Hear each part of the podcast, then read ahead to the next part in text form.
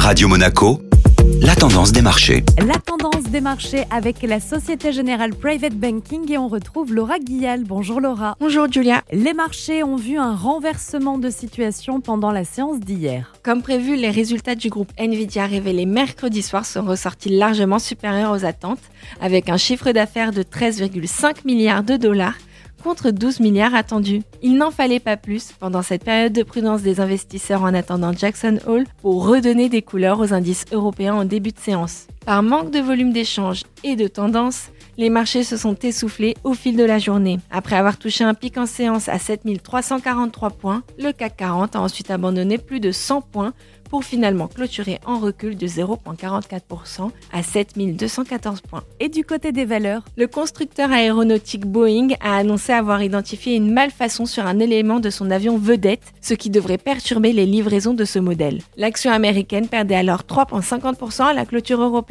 Bonne journée à tous. Société Générale Private Banking Monaco vous a présenté la tendance des marchés.